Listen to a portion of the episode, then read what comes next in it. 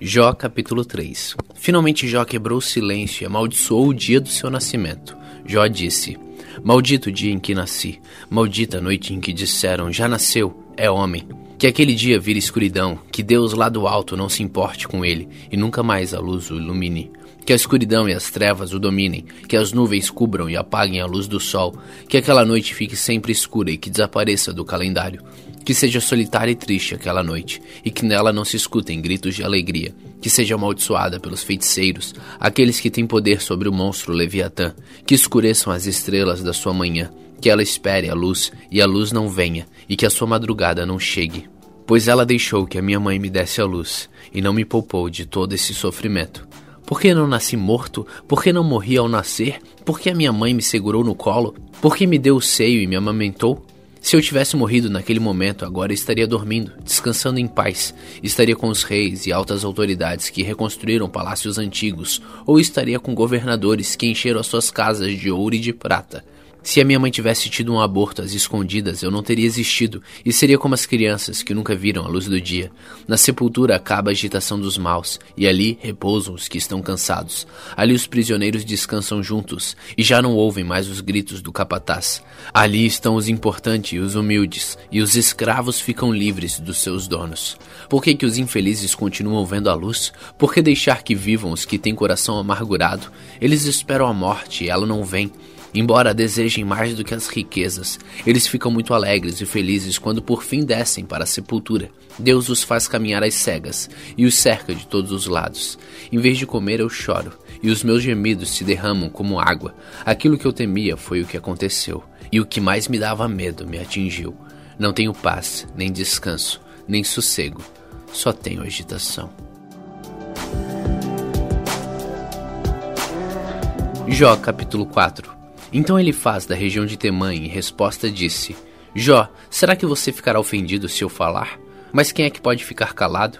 Você ensinou muita gente e deu forças a muitas pessoas desanimadas. Quando alguém tropeçava, cansado e fraco, as suas palavras o animavam a ficar de pé. Mas agora que chegou a sua vez de sofrer, como é que você perde a paciência e a coragem? O seu temor a Deus não lhe dá confiança? A sua vida correta não o enche de esperança? Você lembra de alguma pessoa inocente que tenha caído na desgraça ou de alguma pessoa honesta que tenha sido destruída?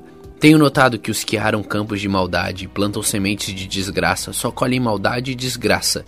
Como uma tempestade, Deus os destrói na sua ira. Eles rugem como um leão feroz, mas Deus os faz calar e lhes quebra os dentes.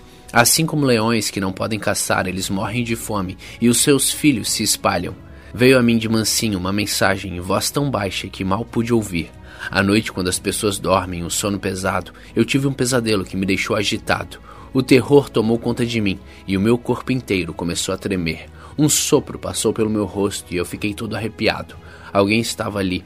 Olhei bem, mas não pude ver a sua forma. Houve silêncio e depois ouvi uma voz que disse: Será que alguém pode ser correto diante de Deus? Será que alguém pode ser puro aos olhos do seu Criador?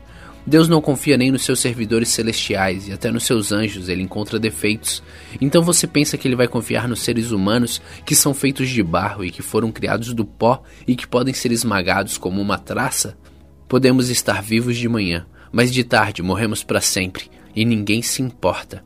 A nossa vida se acaba, como cai uma barraca, e morremos sem ter alcançado a sabedoria.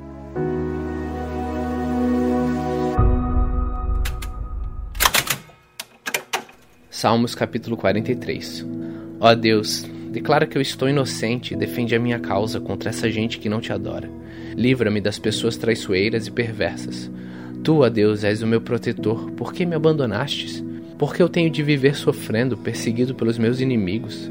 Manda a tua luz e a tua verdade para que elas me ensinem o caminho e me levem de volta a Sião, o teu monte santo, e ao teu templo onde vives. Então eu irei até o teu altar, ó Deus, pois tu és a fonte da minha felicidade. Tocarei a minha lira e cantarei louvores a ti, ó Deus, meu Deus. Por que estou tão triste? Por que estou tão aflito? Eu porei a minha esperança em Deus e ainda o louvarei.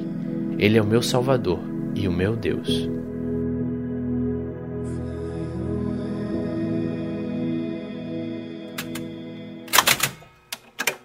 Lucas capítulo 7 Quando Jesus acabou de dizer essas coisas ao povo, foi para a cidade de Cafarnaum.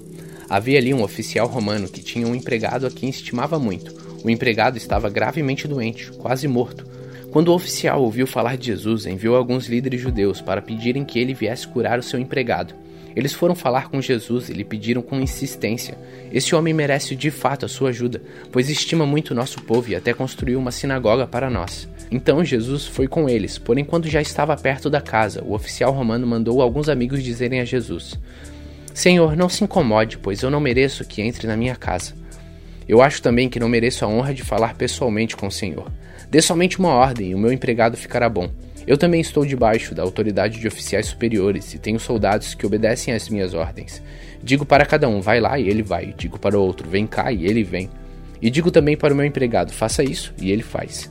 Jesus ficou muito admirado quando ouviu isso. Então virou-se e disse para a multidão que o seguia: Eu afirmo a vocês que nunca vi tanta fé, nem mesmo entre o povo de Israel. Aí os amigos do oficial voltaram para a casa dele e encontraram o empregado curado. Pouco tempo depois, Jesus foi para uma cidade chamada Naim. Os seus discípulos e uma grande multidão foram com ele. Quando ele estava chegando perto do portão da cidade, ia saindo o enterro. O defunto era o filho único de uma viúva e muita gente da cidade ia com ela.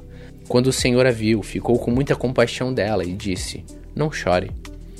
Então ele chegou mais perto e tocou no caixão, e os que estavam carregando pararam. Então Jesus disse: Moço, eu ordeno a você, levante-se. O moço sentou-se no caixão e começou a falar, e Jesus o entregou à sua mãe. Todos ficaram com muito medo e louvaram a Deus, dizendo: Que grande profeta apareceu entre nós! Deus veio salvar o seu povo. Essas notícias a respeito de Jesus se espalharam por todo o país e pelas regiões vizinhas. Os discípulos de João Batista contaram tudo isso a ele. Aí João chamou dois deles e os enviou ao Senhor Jesus para perguntarem: O Senhor é aquele que ia chegar ou devemos esperar outro? Então eles foram até o lugar onde Jesus estava e disseram: João Batista nos mandou perguntar o seguinte: O Senhor é aquele que ia chegar ou devemos esperar outro? Naquele momento, Jesus curou muitas pessoas das suas doenças e dos seus sofrimentos, expulsou espíritos maus e também curou muitos cegos. Depois respondeu aos discípulos de João: Voltem e contem a João o que vocês viram e ouviram.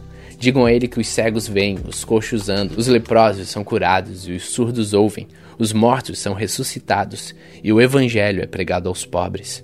E felizes são as pessoas que não duvidam de mim. Quando os discípulos de João foram embora, Jesus começou a dizer ao povo o seguinte a respeito de João: O que vocês foram ver no deserto? Um caniço sacudido pelo vento? O que foram ver? Um homem bem vestido? Ora, os que se vestem bem e vivem no luxo moram nos palácios. Então me digam, o que foram ver? Um profeta? Sim, eu afirmo a vocês que viram muito mais do que um profeta, porque João é aquele a respeito de quem as Escrituras Sagradas dizem: Aqui está o meu mensageiro, disse Deus. Eu enviarei adiante de você para preparar o seu caminho. Eu digo a vocês que de todos os homens que já nasceram, João é o maior. Porém, quem é o menor no reino de Deus é maior do que ele. Os cobradores de impostos e todo o povo ouviram isso. Eles eram aqueles que tinham ouvido as ordens justas de Deus e tinham sido batizados por João. Mas os fariseus e os mestres da lei não quiseram ser batizados por João e assim rejeitaram o plano de Deus para eles. Jesus terminou dizendo: Mas com quem posso comparar as pessoas de hoje? Com quem elas são parecidas?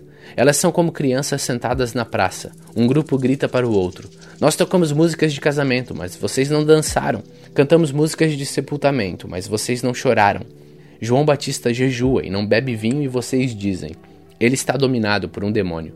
O filho do homem come e bebe, e vocês dizem: Vejam, esse homem é comilão e beberrão, é amigo de cobradores de impostos e de outras pessoas de má fama.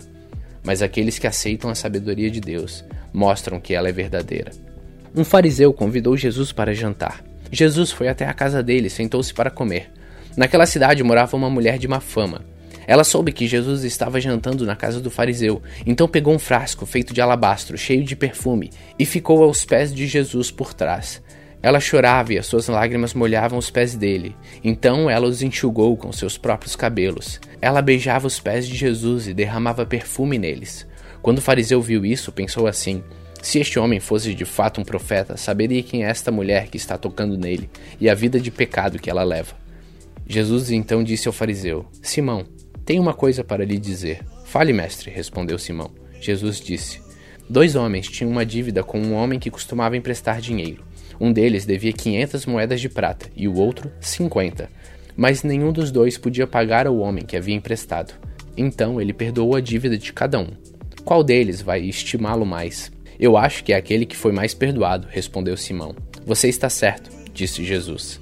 Então virou-se para a mulher e disse a Simão: Você está vendo essa mulher?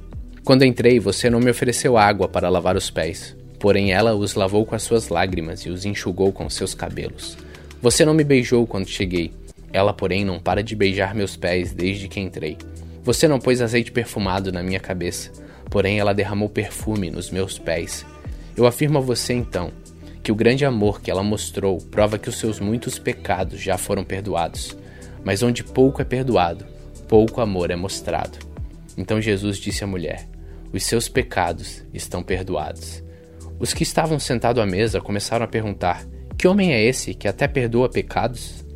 Mas Jesus disse à mulher: A sua fé te salvou. Vá em paz.